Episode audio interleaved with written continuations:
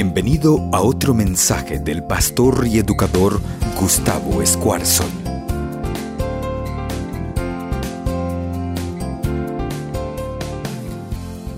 Es interesante, ¿no? A mí me gustan lo- lo- los americanos porque ellos ponen todo en número. Enseguida hacen estadística de todo, ¿no es cierto? Y a mí me encantan las estadísticas, así que yo me leo todo y me compro esas revistas y trato de meterme en la internet. Y el otro día encontré algo interesante que decía así, el joven americano promedio tiene 29 años, sonríe 15 veces por día, tiene más de 10 tarjetas de crédito, 53% de las mujeres están casadas, así que relax, hay esperanza para algunos. 47% de los hombres están casados, don't get desperate, you know.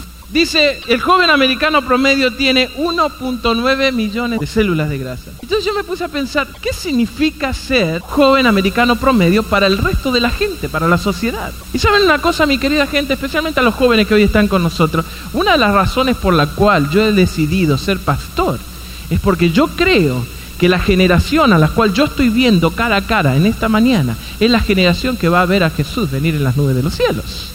Yo creo fervientemente de todo corazón que esta es la generación que Dios escogió para que de una vez por todas este mundo pudiera llegar a su fin y pudiéramos trasladarnos a un mundo que Dios realmente está preparando. Si no, fíjense lo que está pasando. La Biblia dice que en el tiempo del fin, cuando los cristianos no puedan hacer su trabajo o no quieran hacer su trabajo o le dé pereza o haya, ¿no es cierto?, imposición para no hacer el trabajo, dice que las piedras van a hablar. ¿No dice así la Biblia? Y yo creo que en forma patente hoy en día nosotros estamos viendo cómo las piedras están hablando. ¿Saben cómo? Cuando a ustedes se le hubiera ocurrido de que Hollywood, Mel Gibson, hubiera puesto 25 millones de dólares para hacer una película de dos horas para describir las 12 últimas horas de Jesús, cuando el primer día, 25 de febrero, cuando se abre la función, ese mismo día se juntan 21 millones de dólares. Dice que arrasó con todos los pronósticos, más que, que Harry Potter, más que cualquier otra movie que haya puesto Hollywood en escena, la gente se abarrotó, se metió, ¿no es cierto?, en los cines, ¿eh? No estoy hablando de que se pone en la iglesia, no estoy hablando que se ponen en los convention centers, no estoy hablando del cine que hay que pagar, un lugar totalmente secular. Hay una iglesia aquí en Irvine que se llama Saddleback.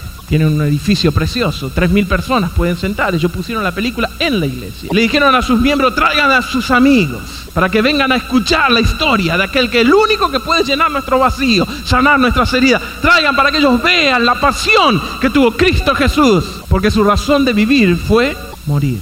Y ese lugar se llenó de 3.000 personas. Y al finalizar la, la- la- la película, estábamos hablando con Mando, ¿no es cierto? Al principio, el pastor pasa y dice, ¿vieron lo que pasó? Eso lo hizo por ti. Él murió, él sufrió, él fue lastimado para que tú en este momento tengas vida en abundancia. Y saben que en ese momento 400 personas pasan al frente y son bautizadas. 400 personas. ¿Se acuerdan que el otro día nos reíamos porque nosotros queríamos bautizar, ¿no es cierto? Como mil, 400 personas en un día, en una película, porque las piedras están hablando. Increíble. Por eso yo me quedé con la idea de un joven promedio, un, un cristiano promedio. No existe. Average. Algo que está ahí en el medio, que no sobresale, pero que no está para abajo. Alguien que simplemente hace lo que tiene que hacer. Alguien que simplemente se juega con lo que se tiene que jugar. Ni más ni menos. Simplemente para estar allí. En otras palabras, ¿saben qué? Para mí la definición de un joven promedio, de un cristiano promedio, es un cristiano mediocre. Y un cristiano mediocre no sirve para nada. Fíjense la definición que, que yo encontré acá. Ser un promedio significa ser lo mejor de lo peor y lo peor de lo mejor. Eso es el promedio. Estar allí, en el medio. Y lamentablemente la sociedad a nosotros nos enseña a ser promedios. Hacer lo que tenés que hacer, lo indispensable. Y si no es para tu beneficio, ni siquiera te muevas demasiado. Pero yo quiero en esta mañana, último tema de esta serie, para que tu vida valga la pena, que realmente te juegues y que podamos llegar a decidir ser uno entre mil. No simplemente promedio, no ser lo mejor de lo peor y lo peor de lo mejor, no ser mediocre, sino agarrar las oportunidades que tiene la vida y poder aprovecharlas. Porque saben una cosa, la vida, Dios pone en nosotros oportunidades increíbles. Y en este momento están pasando al lado de ustedes, pero a veces estamos tan ocupados. ¿Vieron, vieron cuál, cuál es la frase de, de este siglo, no? Y la decimos en inglés para que suene más. I'm busy, I'm sorry. ¿Saben que el otro día estaba leyendo, ¿no es cierto?, en esa revista que yo compro, de que un empleado promedio demora 2 horas 15 en acomodarse para empezar a trabajar. Cuando empieza a trabajar ya tiene el 10 minute break. Así que ya tiene que tomar break porque está cansado. Hay cosas en la vida que vienen. Y alguien dijo por ahí, ¿no? Que las oportunidades no golpean dos veces. Y Dios nos pone a nosotros en nuestra vida oportunidades increíbles, ya sea de ganar dinero, ya sea de conseguir una buena pareja, pero sobre todo de ser útil y sentirte realizado, de sentirte uno entre mí. Quiero contarle una historia que me pasó una vez. Hace unas 150 libras atrás, yo era pastor asociado por allá por el Valle de San Fernando, una iglesia preciosa que estábamos trabajando como pastor de jóvenes. Todos los jueves a la tarde yo tenía el compromiso moral y espiritual de ir a jugar al soccer con, eh, con los chicos de la iglesia. Nada podía mover eso, era más santo que... Así que jueves a la tarde yo estaba preparándome, poniéndome los, bueno, yo quiero advertirle una cosa. Yo juego al soccer en la iglesia por dos razones. Número uno, porque yo era el pastor, así que si yo jugaba no jugaba nadie. Número dos, porque yo tenía la pelota. Si no, no, ellos no me invitaban, si yo era más malo que no sé qué. Así que yo guardaba la pelota y le decía, no, si no me invitan no va nadie. Así que ese tarde yo me estaba preparando, íbamos a ir a jugar al soccer. Siete de la tarde, un verano, un día precioso. Suena el teléfono. ¿Vieron que suena? Ese teléfono suena cuando uno tiene que sonar. Y yo casi dejo la contestadora. No, pero no, y a ver si todavía... Atiendo, adivinen quién es. Mi jefe Señor Paz. Hey, Gustavo, ¿cómo estás? Le digo, hey, acá andamos. ¿Qué estás haciendo? Y digo, no. Dice, tengo algo que hagas hoy a las siete y media. Y dije, este tipo no, no, dice, tenés que, tenés que hacer. Y casi le digo, mire, pastor, no puedo tocar un estudio bíblico. Pero obviamente era mi pastor. Doble pecado, mentira, mi jefe. O sea que iba a pecar y me iban a echar, las dos. Yo dije, no, no, no, no, no. Le digo, pero pastor, hoy es jueves, usted sabe, yo tengo que ir a jugar con los muchachos. No, no, dice, tenés que hacer esto. ¿Y sabe una cosa? Yo, le voy a confesar algo lo más profundo de mi corazón. A mí me encanta ser pastor, yo, yo amo mi profesión, es, es, algo que no es cierto, yo me desvivo, pero hay una cosa que a mí realmente no me gusta del ministerio. ¿Y saben cuál es? celebrar funerales. Bueno, qué contradicción, ¿no? Celebrar funerales. I'm chicken. yo paso así al frente y cuando veo a la gente y todo llorando, yo me ¡ay! Lloro y lloro con la gente. Y entonces la gente viene y me dice, pastor, usted no vino a llorar, vino a predicar, cortela. Así que yo trato de escaparme de los funerales, pero no me gusta, ¿no? Es algo que, no lo puedo hacer, ¿no? Es, más fuerte que yo. Y el pastor esa tarde, justo a mi tarde libre, justo el día que yo iba a jugar la pelota con los muchachos, viene y me dice, tenés que ir a hacer un... Ah, le digo, pastor, por favor, no, no, no, dice, no hay nada. Un muchacho joven de la iglesia, hace siete años que no estaba en la iglesia, y la mamá pidió de que alguien, ¿no es cierto?, que esté involucrado con el ministerio de los jóvenes vaya, así que tenés que ir. Así que bueno, me saqué toda la ropa, disfracé de pastor, gel en el pelo para que me quedara bien arregladito. Pero lo que no arreglé fue mi actitud, porque yo estaba enojadísimo, era mi tarde libre. ¿Qué tenía que venir a molestarme a mi tarde libre? Yo tenía que ir a jugar a la pelota, era la única tarde que podía disfrutar para mí, ya tenía todo arreglado, tenía los todo puesto. ¿Por qué tenía que venir a arruinarme esa tarde? ¿Qué me importa? ¿Por qué no se murió otro día? Justo juega la tarde se tiene que morir. Así que a ¿no es cierto? La puse así bajo el brazo, posición pastoral. Y llegué con una actitud, venía malhumorado, venía, ¿no es cierto?, enojado por todo lo que estaba sucediendo. Por allí, por la San Fernando Row y la Maclay. Entonces, cuando llego así, no me di cuenta, yo, de por sí ya soy bastante despistado, así que enojado, venía peor. Y cuando entro a la capilla, que más o menos identifiqué donde estaba este muchacho, ¿no es cierto?, que lo estaban velando, no me di cuenta de que no entré por la puerta principal, sino que entré por una puerta como esa. Entré, así, y cuando entro así veo toda la gente mirándome. Y wow, wow, wow. Y miro si había más de 250 jóvenes pandilleros que habían ido a velar a Gabriel. El cajón estaba ahí. Toda la gente me miraba así como diciendo, ¿y este payaso? ¿Dónde salió? ¿Cómo está? Mira cómo está vestido. Y pasaban y, hey, what's up, yo había aprendido algunas cosas porque ahí donde estaba nuestra iglesia estaba, ¿no es cierto?, un, grupo de bandilleros que le decían puro pacoima. Entonces cuando ellos pasaban enfrente de la iglesia le decían, pastor, puro pacoima. Entonces yo le decía, hey, what's up, puro Cristo, y le hacía así, Teníamos que, teníamos que establecer alguna relación, ¿no? Y cada vez que me decían, hey, pastor, what's up, heaven, and you can go there. Pero cuando yo entré, yo estaba todo así vestido, ¿no es cierto? Y todos los muchachos así, eh, ¿no? parece que no, no saben los, los hay de los pantalones. No los conocen. Entonces, eh, todo así vestido. Yo dije, ¿qué voy a hacer acá? Yo traía, yo traía un sermón así, eh, ¿no? Convencional. ¿Qué le voy a decir? 250 jóvenes mirándome, ¿no? En sus ojos brillaba así la venganza, la sangre, la soledad. Arriba de cinco o seis muchachos tirados encima y decían, We will miss you, Gaby. Se habían hecho unas sticker que decía We will miss you, Gaby. No solamente eso, sino que cuando yo iba caminando tratando de buscar, para como yo no conocía a nadie, identificar a alguien de la familia, entre ellos se decían, no te hagas problema, Gaby. Por cada uno que ellos maten, nosotros vamos a matar cinco. Me encontré con la mamá. Cuando la encontré, abrazamos, ¿qué hicimos? Lloramos. Como 20 minutos lloramos. Y después cuando nos calmamos, nos sentamos, y ella me empezó a, a contar un poquito la historia. Me dice, eh, pastor, eh, Gabriel era miembro de la iglesia que usted pastorea hace ocho años atrás. Él se salió por alguna razón. Y la razón por la cual él murió es porque él se puso de novio con la exnovia del jefe de la otra pandilla. Y entonces ellos pasaron en un car shooting enfrente a la casa y comenzaron pa, pa, pa, pa, pa y se fueron. Tres balazos le pegaron en la espalda a Gabriel. Él cayó enfrente a la casa y murió desangrado en los brazos de la mamá. Y saben, Algo interesante, ¿no? Ella venía, ella me estaba diciendo, ¿sabe qué, pastor? Eh, antes de morir, Gabriel me dijo algo. Y yo le dije, cuénteme, ¿qué, ¿qué, fue lo que le dijo? Dice, yo tenía a mi hijo desangrándose en mis manos, en mis brazos, y lo apretaba contra mi pecho y lo miraba a los ojos. 18 años. 75% de los muchachos en Los Angeles County reciben un balazo antes de los 18 años. 83% de los muchachos antes de los 18 años son encarcelados en Los Ángeles County, aunque sea una vez. Entonces la mamá de Gabriel me dice, pastor, cuando yo lo tenía en mi brazo, él me mira y me dice lo siguiente, mamá, decile a los de mi familia. Y yo dije, ¿quiénes son los de la familia? La ganga, la pandilla. Entonces, ¿saben una cosa? Ese fue el momento más duro que alguna vez tuve en mi ministerio. ¿Saben por qué? Porque mientras Gabriel, como tantos otros que se mueren a diario y nosotros ni siquiera nos damos cuenta, le llama familia su pandilla, mientras que la familia debería ser la iglesia, mientras que el lugar de refugio donde poder llevar todas sus frustraciones, toda su bronca, todo su coraje y sacarlo afuera, debería ser acá. Gabriel se estaba muriendo en los brazos de la mamá y le dice, decile a mi familia que cuando Cristo venga, yo los quiero ver a ellos en el cielo. Porque cada cada graffiti, cada pantalón grande, es alguien que está diciendo, necesito que me ames, que me escuches, no que me critiques, no que me señales, no que me mires de arriba abajo. ¿Saben qué pensé? Si yo no hubiera aprovechado esa oportunidad esa vez, probablemente yo nunca hubiera tenido tiempo de conocer a esos muchachos. ¿Qué clase de cristiano sos? ¿Uno entre mil o simplemente mediocre? Yo tomé la frase de la mamá y dije, vamos a tener que predicar de eso. Así que me paré enfrente de los muchachos. Ustedes me conocen, yo predico generalmente cortito. Pero ese día me tiré casi una hora diciéndole de que ellos eran responsables de lo que estaba pasando en la calle de Los Ángeles, que ellos podían parar toda la matanza que había, que ellos tenían el poder de cambiar su vida, de que no importara dónde estaban, cómo estuviese, cuán bajo habían caído, había alguien que los aceptaba tal cual era, y ese alguien era Cristo Jesús. Así que me fui a Apocalipsis y comencé a leerle, ¿saben qué? Va a llegar el momento donde vamos a poder vivir en un lugar donde no va a haber más odio, ni violencia, ni separación. Y ustedes pueden estar ahí porque Dios, nuestro Padre, nos ama a todos y nos perdona. Y comencé y hablé y hablé y hablé, pero qué sé yo, como una hora, una hora y pico, palo y palo y palo y palo. Así que cuando termino de hablar, le digo, y con su permiso, de paso, ¿saben qué fue la iglesia más reverente que yo alguna vez tuve? Fue los ojos fríos.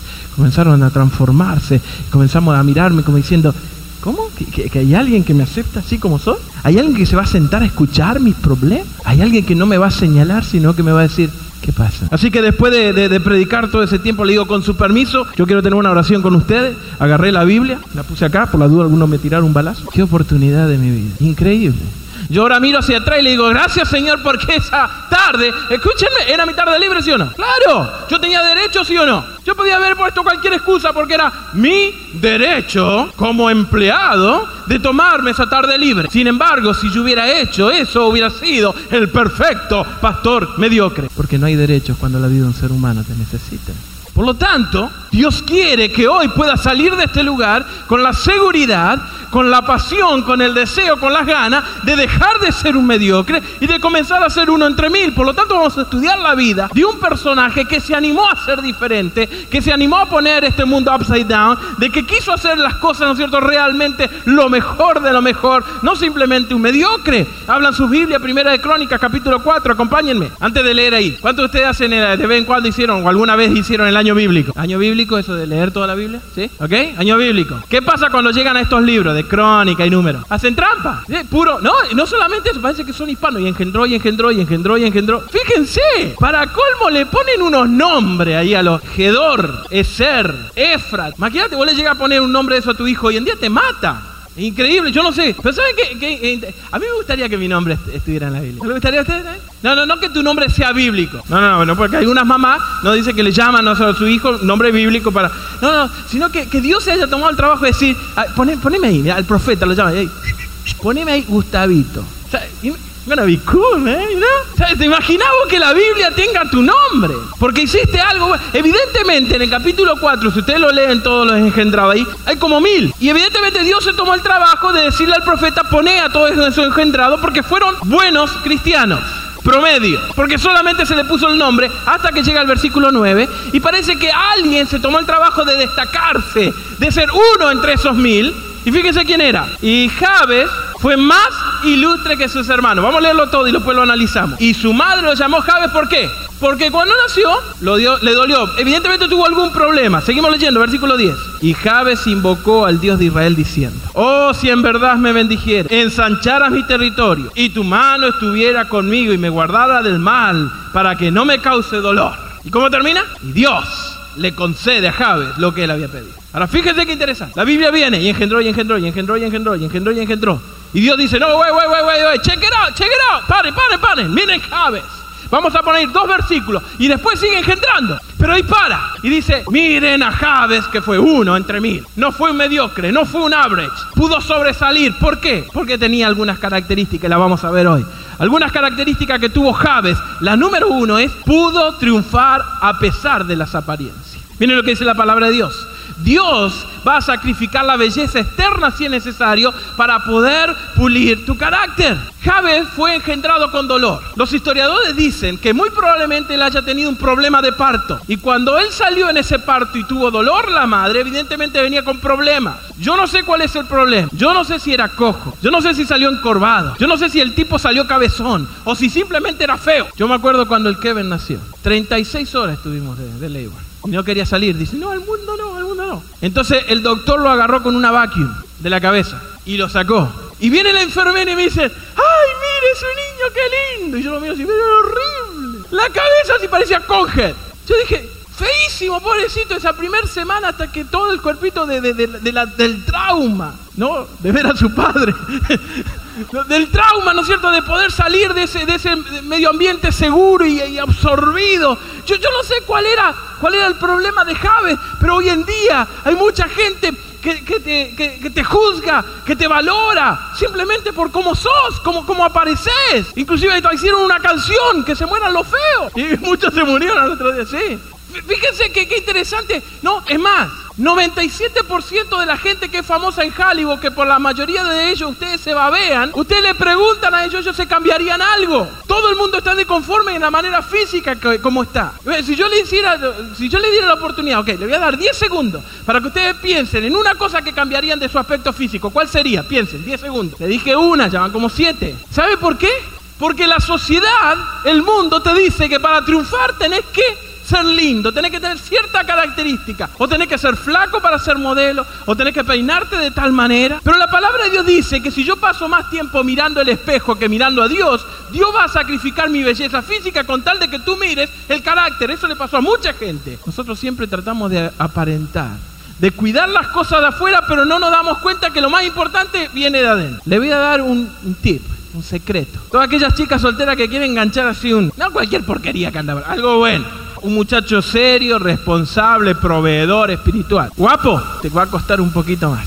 ¿Saben cuál es el secreto? No es aguacate en la cabeza, no es bañarte en mayonesa, no es que te estiren acá, te hagan un nudo, para que... es enamorarte de Cristo. ¿Sabe por qué? Porque cuando uno está bien adentro, las cualidades del corazón se reflejan, especialmente en los ojos. Usted pregúntele a cualquier hombre que está buscando una buena mujer, lo primero que uno mira son los ojos. ¿Saben por qué? Porque en los ojos reflejan lo que realmente es esa mujer y atrae. Si tus ojos son sensuales, ese es el tipo de hombre que vas a atraer. Alguien que se va simplemente a aprovechar de tu sensualidad. Si tus ojos son vacíos, eso es lo que vas a atraer. Alguien que solamente quiera o tenga aire en la cabeza. Pero cuando vos te enamoras de Cristo, a través de lo que está en el alma se refleja y los expresás, entonces vas a atraer a ese tipo de gente que realmente está buscando algo así. Para aquellos Algún día vamos a hablar un poquitito más de esto, pero para aquellos que están, ¿no cierto?, preocupados por su apariencia, déjeme decirle dos o tres cosas. El diseño de Dios dice que Dios todavía no me ha terminado. Yo sé que cuando alguno se mira al espejo dice, bueno, pero a Dios le falta mucho en mí. Es verdad, es verdad. Pero saben que el diseño de Dios dice, aquel que comenzó la buena obra, cuando llegue Cristo Jesús en la transformación, la va a terminar y ahí ya no va a haber más gorditos ni, ni, ni, ni chaparros, sino que todos vamos a ser a la altura, no de Adán, sino de Cristo Jesús. Así que vamos a ser tan bellos como Cristo Jesús. Y saben que el Espíritu de Profecía dice que si hay algo que atraía de Jesús, era su semblante, su cariño, su amor, el carisma que él tenía de, de, de expresar el amor. Y, y la verdad que uno quiere ser así. Pero cada vez que yo me miro al espejo y, me enojo con Dios por la manera en la cual yo soy, lo cual Javés no le importó porque él dijo, a pesar de que yo soy feo, a pesar de que tengo un defecto, a pesar de que no realmente soy como la sociedad o la cosmopolitan me pone que yo tengo que ser, yo voy a triunfar porque mi objetivo es ser como Dios, no como la gente. Así que fíjense, Dios todavía no me ha terminado. Compararme con otras personas causa inferioridad. Cuando yo miro, ¿cierto?, el cuerpo de otra persona, la cara de otra persona, y trato de imitar y de, compararme, causa inferioridad. ¿Cuántos de ustedes lo conocen a Luis Miguel? No, no se hagan. En serio, ¿cuántos conocen a Luis Miguel? A mí siempre me llamó la atención, ¿no? Cuando él está cantando así en los recitales, ¿no? y se agarra el pelo y dice, sí, sí. Y todas las mujeres se vuelven locas y dicen, ay, papito, Mickey, Mickey. Y yo dije, ¿qué, qué, qué, cuál es el problema? Yo, yo dije, voy a probar en casa. Así que yo entro a casa así y luego, sí, sí, buenas tardes. Todo el mundo me mira y me dice, ¿qué te pasa? Está todo despeinado. Y yo dije, qué injusta que la vida, porque ¿qué tiene Luis Miguel que no tenga yo? No me digas, porque yo tengo muchas cosas que a Luis Miguel le gustaría tener. Yo tengo muchas cosas que Luis Miguel todavía no he encontrado. Y si no, vean todos sus reportajes, porque la belleza o la popularidad nos llena siempre. Y el compararte causa inferioridad. Vos sos lo que sos, porque Dios te hizo así, porque Él tiene un propósito, Él tiene un mensaje para dar. La belleza no me asegura la felicidad. Y hay uno más que dice, el ideal de Dios no es tanto que seas lindo, sino que tengas buen carácter. Vos te puedes casar con el, ¿no? el muchacho más pero chulo del mundo y tiene un carácter pero del norte, que está norteado todos los días. ¿Quién, ¿A quién le importa? O al segundo día que te trató mal, no le ve la cara. Jabé dijo, yo voy a ser alguien que haga las cosas para Dios, a pesar de que sea feo, a pesar de que tenga defecto. Así que la primera característica, anótela por allí, es voy a triunfar a pesar de las apariencias. Y Jabez, que fue más ilustre que sus hermanos, a pesar de haber, no es cierto, dado a luz con dolor, él dijo, yo voy a triunfar. Y fíjense lo interesante, que el segundo punto, la segunda característica es, Jabez tuvo visión. ¿Qué es visión? Está ahí, léanlo conmigo. ¿Qué es visión? No ver las cosas como son, si no, ¿cómo podrían ¿Qué, Eso es visión. Un día venían dos amigos, uno se llamaba Walter, el otro no me acuerdo. Lo que sí me acuerdo es que el otro personaje era el gerente general de la Pepsi Cola. Y paran por acá en uno de los desiertos acá de California. Imagínense, gerente general de la Pepsi Cola, habrá ganado una lana más o menos. Este amigo Walter baja y se para enfrente a un terreno que era puro desierto, todo desierto, hasta donde podía llegar los ojos se veía desierto. Y lo mira y le dice, quiero invitarte a que seas el gerente general de mi compañía. Y señala hacia el desierto. Y el de la Coca-Cola, el de la Pepsi Cola lo mira le dice, ¿vos estás loco? ¿Qué, pasó? No, no, no, dice, acá miles y millones de personas van a caminar un día.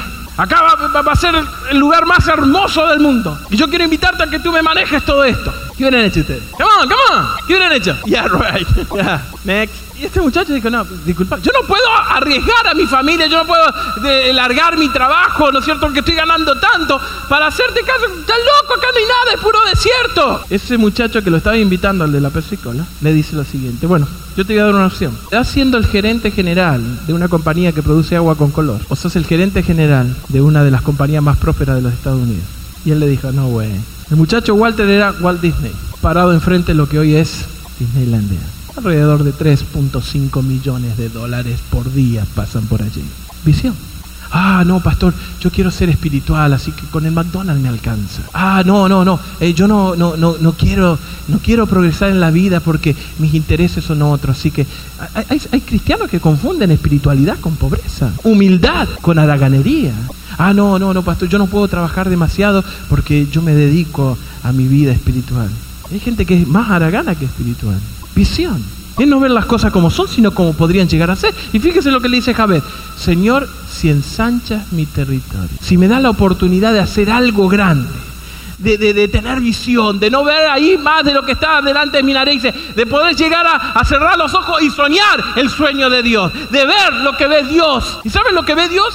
¿Saben lo que es la verdadera visión? Visión es cuando Dios me mira a mí y no me ve como yo soy, sino como podría yo llegar a ser en el momento que acepto a Jesús. Eso es visión. Porque cuando Dios mira para abajo y ve a Gustavo desnudo, así como yo soy, es una porquería, no vale para nada. Pero cuando el Señor me mira con los ojos de su visión, Él me ve cubierto con el manto de justicia de Cristo Jesús. Y Él me dice, Él va a hacer una gran cosa porque Él me ve, no como soy, sino como podría llegar a ser. Y cada vez toma este concepto y le dice a Dios, Señor, ensancha mi territorio. Ustedes se rieron recién. Pero durante la semana, ¿por qué no le decís al Señor, Señor, poneme una persona a mi lado en la cual yo pueda llevar a la iglesia? A ver si Dios no te la pone. ¿Por qué no te comprometes? Y el lunes a la mañana le decís, Señor, ayúdame a contactar a alguien que realmente necesite escuchar de tu amor. A ver si Dios no te la pone. Empezar a mirar la vida, ¿no es cierto?, con otra perspectiva, bajo la perspectiva de Dios. Comenzar a, ver la, la, vida, ¿no es cierto?, no solamente lo que se nos presenta, lo que es bueno para nosotros, sino para ser el plan que Dios tiene para cada uno de nosotros.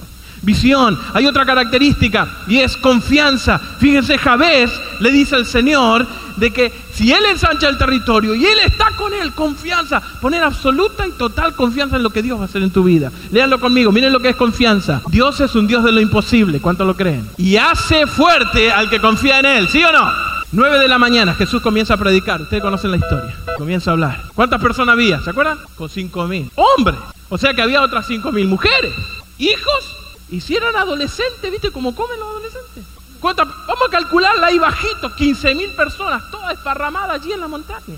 9 de la mañana Jesús comienza a predicar. Y habla, y habla, y habla. 3 de la tarde y Jesús seguía ahí. Y a la gente le empezó a hacer ruido el estómago un hambre. Entonces Pedro se le pone atrás Jesús le dice, Señor. Entonces Jesús no entendía seña y le dice a Pedro, ¿qué pasa? Se juntan ahí todos los, discípulos. ¿Qué pasa? Dice, mira la hora que Señor. El fútbol le va a cerrar. Si vos no despedís a esta gente para que vaya a comer, a mí me encanta. Jesús es grandioso. A mí me encanta el, sentido del humor que tenía Jesús. 15 mil personas, ¿qué? Pollo loco no había. Y Jesús agarra y le dice, denle ustedes de comer.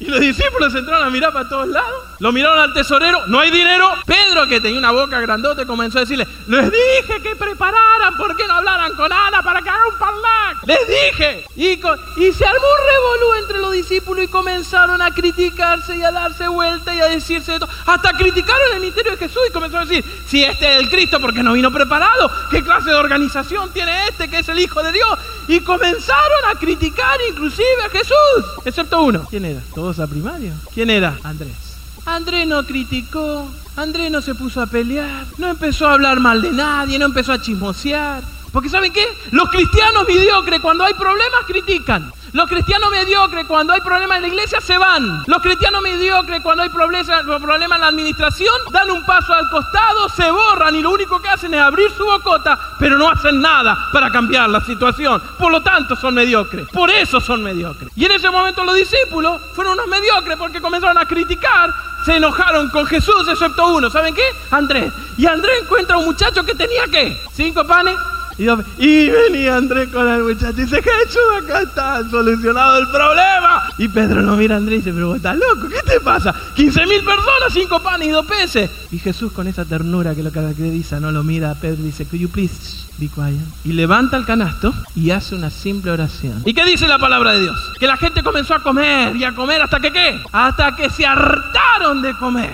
Y no solamente eso, sino que sobraron 12 canastas, una para cada una de las familias de los discípulos que de hecho habían estado trabajando todo el día ahí, pudieron llevar comida a la casa. ¿Saben por qué? Porque solamente uno pudo confiar en que el Señor es Dios de lo imposible. Ahora, vos me vas a decir a mí que Jesús, quien alimentó a 15 mil con cinco panes y dos peces, con un tuna sándwich de un niño, no va a poder meterse en tu matrimonio y solucionar. No va a poder meterse en tu salud y sanar. No va a poder meterse en el corazón de tu hijo y traerlo de nuevo a la iglesia. Me vas a decir que él no va a meterse, ¿no es cierto?, en tu cuerpo y hacer que tu cuerpo funcione como debe. No me va a decir que se va a meter en tu corazón y va a sanar tus heridas y tus fracasos y tus frustraciones si solamente confías en el Señor. ¿Cuántos dicen amén? Ah, y Jabez le dijo, ensancha mi territorio, dame, come on, come on. Dame la de hacer algo diferente, porque yo sé que si tú abres el camino, yo voy a poder entrar. Visión, confianza, pero no solamente eso, sino que hay otra característica. ¿Ya están cansados? ¿No tenemos que ir a casa? ¿Me dan un ratito más? ¿Sí? Fíjense, integridad. Una de las características fundamentales de Javier era íntegro. ¿Qué significa integridad? Léanlo conmigo. ¿Tú eres quien eres? Ah, tú eres quien eres cuando nadie te ve. Cuando apoyas la cabecita sobre la almohada. Cuando papá se va a trabajar y levanta el colchón y sacar las revistas o ponerse un DVD. Nosotros estamos muy preocupados por lo que es reputación. A ver, defíname, ¿qué es reputación? Lo que la gente piensa de uno. ¿Qué es carácter? Lo que Dios piensa de uno. Una vez estábamos recolectando, grupo de Pathfinder. Estábamos ahí en una ciudad bien grande y, damos vuelta a la esquina y había un cine que estaba pasando una película. Como 400X tenía la película. Imagínense lo que era. Y en la línea del cine, uno de los diáconos de la iglesia. Y ustedes saben cómo son los chicos. Cuando dio vuelta, a los gritos. Y yo, no, allá, no, pastor. Yo en ese momento dije, Señor, manda la ballena, dijo, algo. No, aunque sea Free Willy, pero que me traiga y me lleve. No, pastor, el diácono. Y cuando el diácono se vio, ¿no es cierto?, en el medio de la fila, 400 X, no tenía dónde ir, mete la mano así y saca centinela y comienza a repartir. Tú eres quien eres cuando nadie te ve. Esa es la, esa es la realidad. ¿Saben? El gran problema. Antes lo llamaban nazarenos. Es porque nosotros acá somos una cosa y en casa somos otra. Acá yo paro al frente y leo la Biblia, en casa le pego a mi mujer. Yo acá oro como el amor de Dios y en casa no entiendo, no escucho, no hablo con mis hijos. Entonces la gente dice, guay, guay, guay, guay, guay, guay, guay. Come on. Integridad. Vos sos lo que sos cuando nadie te ve.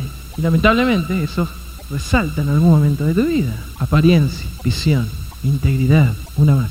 Jabez fue uno entre mil, porque él supo el verdadero valor de la oración. Las batallas más duras se ganan como de rodillas. ¿Saben cuál es el problema? El problema es que nosotros hemos entrado en un costumbrismo en la oración. ¿No le pasa a ustedes que empiezan a orar, Padre nuestro, y se le va? Y ay, mañana tengo un appointment con el doctor, y uy, tengo que hacer esto, y esto, y, y se le va a la mente, y como a la media hora vuelven. Ah, estaba orando. ¿Le ha pasado? Hay algunos que hacen solamente el Padre Nuestro, ¿no? Porque llega la noche y dicen Padre, se quedan dormidos. Hay otras personas que agarran la oración como un shopping list. No, agarra y dice, Señor, ¿todo bien? ¿Cómo está? Ok, no, acá te va. Mira, necesito un nuevo trabajo, un nuevo carro, un nuevo novio, un nuevo... Pa, pa, pa. Una lista increíble. En el nombre de Jesús, amén, y pum, me voy. Es más, es más, hay gente que utiliza, ¿no es cierto?, el nombre de Jesús como el password, como la clave secreta. Porque la Biblia dice que si en el nombre de Jesús lo pedí, él te lo tiene que dar. Se chavó. Y entonces agarramos y le decimos, Señor, en el nombre de Jesús, como dicen, ¿Ya con eso? ¿Qué significa decir en el nombre de Jesús? Decir en el nombre de Jesús significa que cuando vos terminás tu oración, es exactamente la misma oración que Jesús haría en tu lugar. Revisar la oración de la noche. Pero Javés, él aprendió de que la mejor manera de poder llegar a ser uno entre mil, no mediocre, es orar lo que Dios oraría. ¿Y saben lo que Dios ora? Siempre por los demás, siempre por bendición a otros.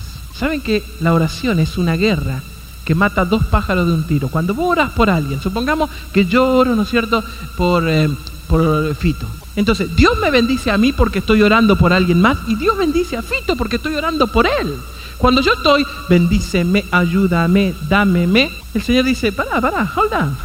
Es más, de, paso, ¿no? ya vamos a tener toda una serie con esto. ¿Saben que la oración no es para cambiar circunstancias? La mayoría de la gente oramos así. Señor, por favor, líbrame de esta circunstancia en la cual estoy. Y el Señor dice, no, güey. Ah, señor, sácame de esta situación. Ayúdame a que... No, y, eh, inclusive hasta somos bíblicos. Por favor, que el fuego del cielo descienda sobre mi esposo. Y, y, y sabe que el Señor dice, la oración no es para cambiar circunstancias, sino es para cambiar el carácter. Así que si vos no cambias, las circunstancias no van. Así que vos te podés matar orando por algo, pero lo que el Señor quiere es resultado en tu vida, no en las circunstancias. Y las circunstancias van a quedar ahí hasta que vos aprendas a confiar en el Señor y a desarrollar carácter. Yo se lo dije el otro día, el Señor siempre te pone en una eh, situación opuesta al carácter que vos tenés que desarrollar. Por ejemplo, si vos necesitas paciencia, te hace encontrarte siempre con una persona que realmente no te da paciencia. Algunos de ustedes están casados con esa persona para poder desarrollar cualidades de carácter. Y Javés dice, ensancha mi territorio, ayúdame a ver más allá de mis narices, ayúdame a confiar en ti, a ser íntegro. ¿Y cómo termina el versículo? Y Dios le otorgó a Javés lo que le da. Pregunta, ¿qué es lo que está faltando en tu vida? ¿Qué es lo que Dios te está diciendo en esta mañana que tenés que cambiar? ¿Qué actitud? ¿De dejar de quejarte porque no tenés nada, porque en realidad tenés todo? Puede ser. ¿De dejar de, de ser un couch potato y comenzar a servir? Que en vez de mirarte tanto al espejo, mires alrededor tuyo para ver la cantidad de gente que necesita una palabra de aliento, simplemente una sonrisa. Una vez estábamos en un picnic, a la orilla de un río, y llegó la hora del almuerzo. Y todos salimos y comenzamos, ¿no es cierto?, a comer. Y había un muchacho que se llamaba Roberto. Había sido campeón olímpico de natación en su país. Todas las chicas estaban, pero enloquecidas por Roberto. Cada vez que Roberto pasaba, ¡Ah, papito, ¿cuándo me vas a invitar a salir? Y mientras todos estábamos comiendo, yo no sé si a ustedes le dijeron también eso cuando eran chicos, pero que después de comer no había que meterse el agua. Ah, no era a mí nomás que me hacían el verso, ¿usted también? Ah, ok. Eh, parece que es una general, ¿no? Aprovechando la oportunidad que todos estaban ahí, Roberto quiso hacer su show off, ¿no? Y, y se saca su t-shirt. Bien, un físico. Sick pack. Me voy a nadar. Y entonces dije, mamá, mirá, Roberto, ten cuidado, mira que las corrientes, recién comiste. Ay, corriente. Yo soy profesional. ¿Qué me vienen a mí acá con este río? Yo soy, soy profesional. Y se tira al agua. Y comienza a nadar, un estilo, otro estilo. Entonces, mientras él estaba nadando, todas las chicas se, se acercaron a la orilla del río. Y dice, ay, qué bien que nada. ¡Wow! ¡Qué guapo! ¡Qué bien que le queda el agua cayendo! Y nosotros los hombres atrás nos dicen, ¡ay, se equivocó! No, no, no, nada también. En el medio del río, Roberto hace así, se viene para abajo. Y la chica, ¡me saluda! No, me saluda a mí. La segunda vez Roberto hace así, se mete para abajo del agua. Nosotros nos miramos. Está jugando. Es profesional. La tercera vez Roberto saca la mano, se mete abajo del agua y desapareció. Se nos murió delante de nosotros. Nosotros creíamos que estaba jugando. ¿Saben una cosa, iglesia? Allá afuera, acá adentro, hay jóvenes que están jugando al sexo. Hay jóvenes que están jugando con las drogas. Hay gente que está jugando con el alcohol.